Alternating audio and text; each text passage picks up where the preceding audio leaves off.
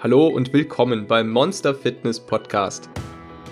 Wenn du wissen möchtest, wie du deinen inneren Schweinehund, dein inneres Monster in den Griff bekommst, effektiv abnehmen kannst und dauerhaft dein Leben veränderst, dann bist du hier genau richtig.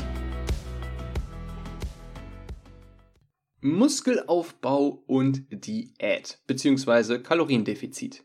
Wie verhalten sich diese beiden Faktoren miteinander? Zwei ziemlich heiße Themen, die in Kombination nur noch umso interessanter werden. Denn es ja ranken sich viele Gerüchte darum, ob man nun mit einem Kaloriendefizit Muskeln aufbauen kann und wenn ja, wie macht man es denn richtig? Nach dieser Folge wirst du es wissen. Viel Spaß!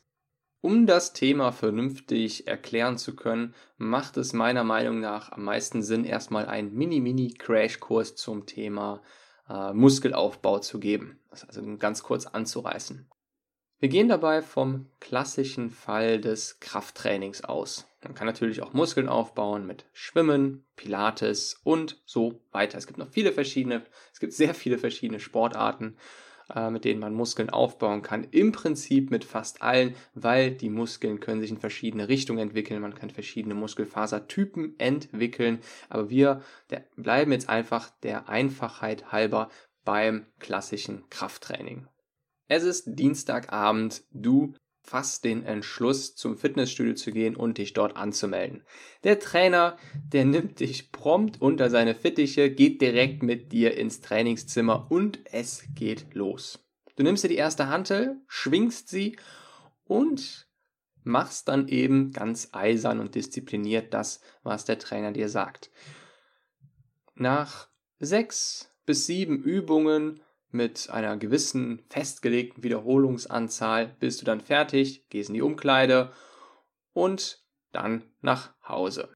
Je nachdem, wie intensiv, wie anstrengend das Training nun war, wird sich innerhalb deines Körpers ein Gefühl breit machen, das so ein bisschen einem Schmerz nahe kommt, einem, du fühlst dich ein bisschen so, als wärst du unter die Räder gekommen.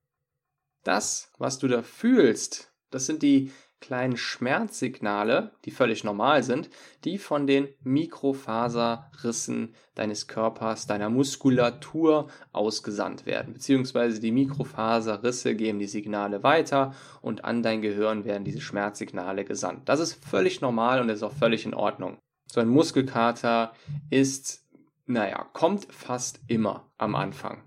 Und da sind wir auch schon direkt bei einem wichtigen Stichwort. Wenn du die Belastung nicht gewöhnt bist, dann tritt der Muskelkater auf. Das heißt, es liegt nicht generell daran, dass, dass es eine Überbelastung war, dass, ähm, dass das Training ungesund war, sondern es war einfach für dich ungewohnt, für dich persönlich. Nach dieser Trainingseinheit und zwar sofort danach, lechzt dein Körper nach schnellem Zucker, um diese Muskelfaserrisse möglichst schnell wieder zu reparieren, beziehungsweise um möglichst schnell mit der Reparatur anzufangen. Diese Mikrofaserrisse und die dazugehörigen Reparaturarbeiten des Körpers sind auch einer der Hauptgründe dafür, weshalb wir manchmal Wassereinlagerungen bekommen, obwohl wir am Vortag gar nicht so viel gegessen haben. Das kann dann einfach daran liegen, weil wir am Vortag oder ja, am, am, am Vorvortag trainieren waren und diese Mikrofaserrisse verursacht haben, die eben dann ähm, ja, zu Wassereinlagerung führen. Denn das Glykogen, was der Körper für die Reparatur benötigt, das wird immer zusammen mit Wasser eingelagert. Du kannst es dir so ein bisschen vorstellen, als würdest du beim Training ähm, bei der ich sag mal, bei der Schädigung deiner Muskeln, deiner, deiner Muskelfasern, deine Energie verbrauchen, deine kurzfristigen, deine kurzzeitigen Energiespeicher und genau die müssen sofort nach dem Training wieder aufgefüllt werden, damit der Muskelaufbau optimal gefördert werden kann. Die einfachste Lösung dafür ist zum Beispiel einfach eine Banane. Du isst direkt nach dem Training eine Banane, damit hast du bereits einen, ähm, ja, einen großen Anteil äh, dazu geleistet, den Muskelaufbau zu fördern in diesem Zeitfenster. Es ist ganz wichtig davon zu unterscheiden, dass es hier erstmal nicht ums Eiweiß geht, sondern eben um die Zufuhr von Kohlenhydraten. nach dem Training. Kommen wir nun dazu, wie das Ganze denn aussehen würde, wenn wir es mit einem Kaloriendefizit zu tun haben. Denn das Argument von vielen Fitnesstrainern, Personal Trainern, Ernährungsberatern etc. etc. lautet, man müsse für einen Muskelaufbau ein Kalorienplus haben. Ansonsten ist das gar nicht möglich. Und das einfachste Argument dafür ist, dass wir eben, um, um neues Gewebe aufzubauen, ja mehr Energie aufnehmen müssen. Auf der anderen Seite gibt es wieder Vertreter, die eben sagen, nein, das ist auch mit einem Kaloriendefizit möglich. Und da gibt es sowohl Personal Trainer als auch wieder Ernährungsberater etc. etc. Ähm, eine, eine eine berühmte Vertreterin ist zum Beispiel die Dr. Simone Herrmann, die in ihrem Buch Fettlogik beschreibt oder argumentiert, dass es auch mit einem Kaloriendefizit möglich ist. Wie man sieht, ist es also ein wirklich sehr interessantes Thema. Ich glaube, dass die Wahrheit dabei so ein bisschen in der Mitte liegt. Damit meine ich, dass man, also ich bin der festen Überzeugung, dass man mit einem Kaloriendefizit Muskeln aufbauen kann, beziehungsweise ich habe es selbst schon getestet. Äh, in den letzten beiden Diätphasen habe ich äh, meine, meine Kraftleistungen trotz Kaloriendefizits steigern können. Allerdings muss ich dazu auch sagen, dass, ähm, dass ich kein Profiathlet bin. Ich würde mich als leicht fortgeschritten bezeichnen, aber ich bin eben kein Profiathlet und ich bin mir ziemlich sicher, dass es bei weiter fortgeschrittenen Athleten wieder ganz anders aussieht. Denn beim Muskelaufbau ist es ja nun auch wieder so, generell bei der Entwicklung des Körpers, weg vom Normalzustand, dass es immer schwieriger wird, sich zu steigern, je weiter man eben von, vom Normalzustand ähm, wegkommt. Eine super, ein, eine super Erklärung ist dafür, eine super Metapher ist, wenn man sich vorstellt, man würde auf einem anderen Planeten leben. Man passt dich immer an die Schwerkraft an. Und beim Krafttraining macht man nichts anderes, als diese Schwerkraft zu simulieren. Wenn man nun Astronauten auf den Mond schickt oder ins Weltall und die bleiben dort für längere Zeit, dann müssen die Astronauten nach ihrer Rückkehr erstmal wieder das Laufen, das normale Gehen erlernen. Und zwar nicht deswegen, weil sie diese Bewegungsmuster äh, vergessen haben, sondern eben deswegen, weil sich ihre Muskeln an die viel, viel, an die nicht vorhandene Schwerkraft angepasst haben. Ergo, die Muskeln haben sich abgebaut. Und wenn man jetzt mal vom Gegenteil ausgeht, das heißt, wenn wir uns jetzt mal vorstellen, wir würden auf einem Planeten landen, der die vierfache Schwerkraft hat, dann würde sich unser Körper daran anpassen. Aber es würde eben lange dauern, denn die vierfache Schwerkraft würde schon einen längeren Anpassungsprozess und Entwicklungsprozess ja bedeuten. Und um diesen Körper, den wir dann auf diesem Planeten entwickelt haben aufgrund der höheren Schwerkraft, um diesen zu halten, ja, um unsere Muskelmasse nicht abzubauen, müssten wir auch immer wieder regelmäßig dieser Schwerkraft ausgesetzt sein. Das heißt, wenn wir uns nur ein bisschen von dieser Schwerkraft wieder entfernen, wird die Muskelmasse wieder abgebaut. Und du kannst dir leicht vorstellen, dass für den Aufbau von mehr Muskelmasse nun auch wieder ja, mehr Energie nötig ist. Und wenn wir das Ganze jetzt mal ähm, auf, auf unsere Erde übertragen, auf unsere Sportler, dann würde das bedeuten, dass jemand, der regelmäßig trainieren geht, sagen wir mal ein ambitionierter, ein ambitionierter Kraftsportler, der, sagen wir mal, fünf bis sieben Mal die Woche ins Fitnessstudio geht, um eine starke, eine eine krasse Muskelmasse aufzubauen, dieses Pensum auch ungefähr beibehalten muss, um seine Muskelmasse mindestens zu halten. Wenn er von diesem Pensum abweicht, wenn er nicht mehr regelmäßig diese Signale aussendet, nicht mehr regelmäßig ähm, dieses Schwerkrafttraining betreibt, dann entwickelt sich seine Muskelmasse zurück. Und genau das ist auch die Erklärung dafür, warum es mit einem Kaloriendefizit bei einem fortgeschrittenen Kraftsportler nahezu unmöglich ist, noch Muskelmasse aufzubauen. Denn du kannst dir vorstellen, es benötigt viel an Energie, noch fünf bis sieben Mal ins Fitnessstudio zu gehen, A, auf dem Niveau wahrscheinlich mindestens anderthalb Stunden bis zwei Stunden und dann noch die Energie zu haben, die Muskeln jedes Mal bis zum Äußersten zu reizen. Das ist ein Unterschied, als würde man, ähm, als würde man nun als Neuling starten, das erste Mal ins Fitnessstudio gehen. Da würde schon fast der Anblick der Hantel zu einem äh, Muskelwachstumsreiz führen. Doch je weiter man sich eben von diesem ja, Ursprungszustand, von diesem Normalzustand äh, entfernt, desto mehr Reize braucht man eben, desto schwieriger wird es, desto mehr Schwerkraft muss man quasi regelmäßig simulieren.